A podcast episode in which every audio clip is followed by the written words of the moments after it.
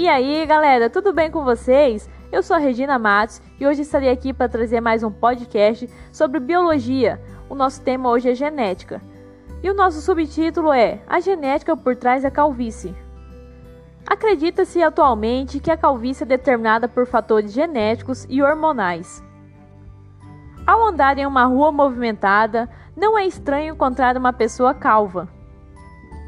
Entretanto, você já percebeu que normalmente essa característica acomete em homens? Isso acontece, como veremos a seguir, graças a fatores genéticos e hormonais. Vale destacar que abordaremos alguns aspectos amplamente difundidos acerca da calvície e algumas pesquisas recentes que contradizem alguns pontos já conhecidos.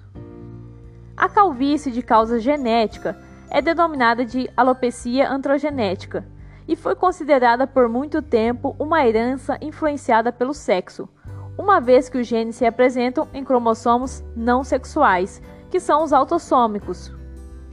É muito importante notar que, apesar de estar ligada a cromossomos autossômicos, sua expressão está relacionada com o sexo e por isso no homem apresenta-se com mais frequência.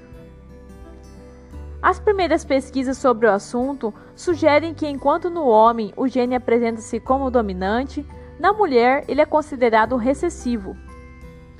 Isso se deve ao fato de que ele se expressa melhor na presença de testosterona, um hormônio sexual masculino.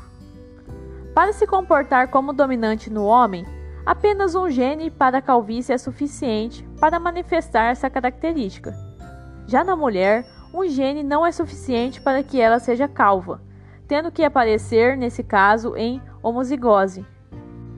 É muito importante destacar que, apesar da ideia bastante difundida de a calvície ser determinada pelos mecanismos acima demonstrados, pesquisas recentes sugerem que a calvície é uma herança determinada por pelo menos mais de quatro genes, poligênica. Essas pesquisas sugerem ainda que existe uma relação forte entre a calvície masculina e uma variação na sequência de um gene no cromossomo X, responsável pela produção de um receptor para um tipo de hormônio masculino.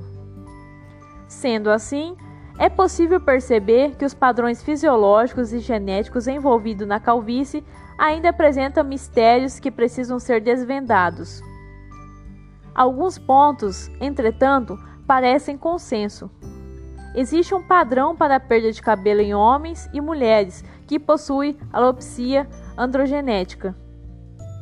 Em homens, normalmente acontece primeiramente na região frontal, as têmporas e forma famosas entradas. Após a perda nessa região, ocorre a diminuição de cabelo na região frontal e posterior, até que ocorra a total perda de cabelo ou diminua significativamente. Já na mulher, o padrão é um pouco distinto. Podemos aparecer em diversas áreas, porém normalmente não acomete a região frontal.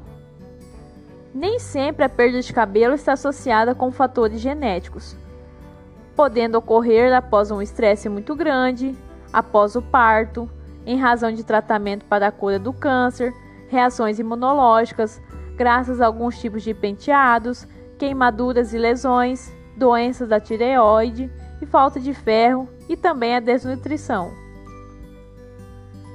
Então, pessoal, é isso. Então, a genética por trás da calvície. Espero que tenham gostado e até breve.